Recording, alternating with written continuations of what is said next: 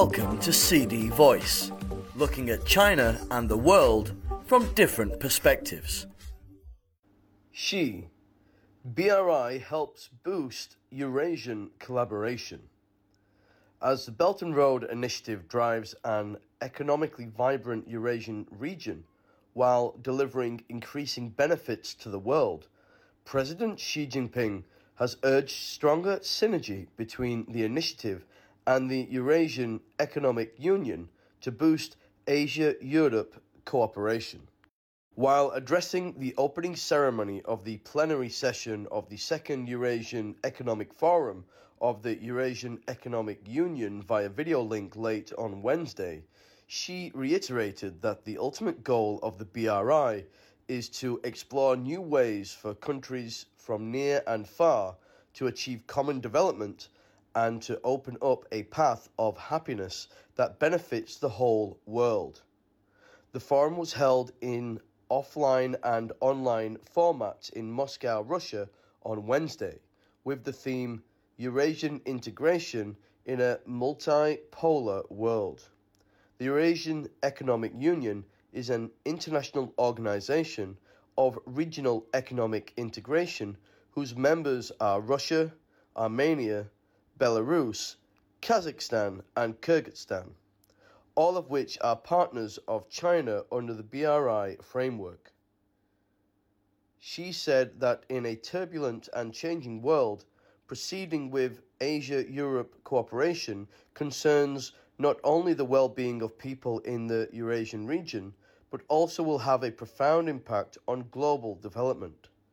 The development of China, a member of the Eurasian family, cannot be achieved without the Eurasian region, which also will benefit from the development, he added. Xi expressed his hope that the synergy between the BRI and the Eurasian Economic Union will be deepened, and that all countries will work together with unity and dedication to open up new prospects for Asia Europe cooperation. This year marks the 10th anniversary of the BRI. China will host the third Belt and Road Forum for International Cooperation in the second half of the year.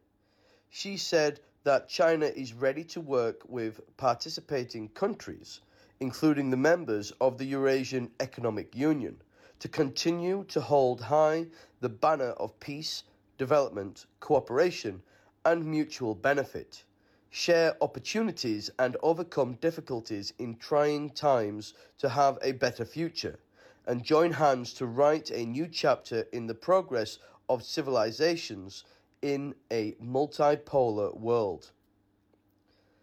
Guided by the principle of wide consultation, joint contribution, and shared benefits, the BRI has deepened mutually beneficial cooperation with participating countries becoming a global public good and international cooperation platform.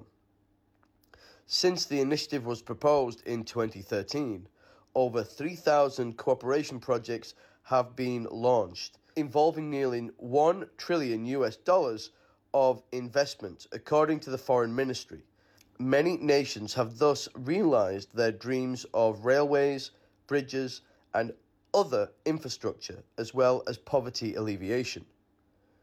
Foreign Ministry spokeswoman Mao Ning said at a regular news conference on Wednesday that to date, over three quarters of countries around the world have joined this initiative, which has generated 420,000 jobs in these countries and helped more and more countries speed up economic growth. All those fruitful outcomes fully indicate that the BRI is a pathway to common development. We believe that the advancement of high quality BRI cooperation will create more opportunities from common prosperity of countries, Mao added. Kirill Babayev, director of the Russian Academy of Sciences Institute of China and Modern Asia, said that the BRI has promoted the development of infrastructure in the Eurasian region, bolstered the construction of transportation and logistics corridors, and facilitated trade and investment, enhancing Eurasian economic integration. noting that China's economy has enormous potential for further growth and that it actively invests in emerging markets and develops economic projects outside China. Babayev said that given the strong economic complementarity of Russia and China, strengthening bilateral economic and trade cooperation will benefit the peoples of both countries. That's all for today. For more news and analysis, buy the paper until next time.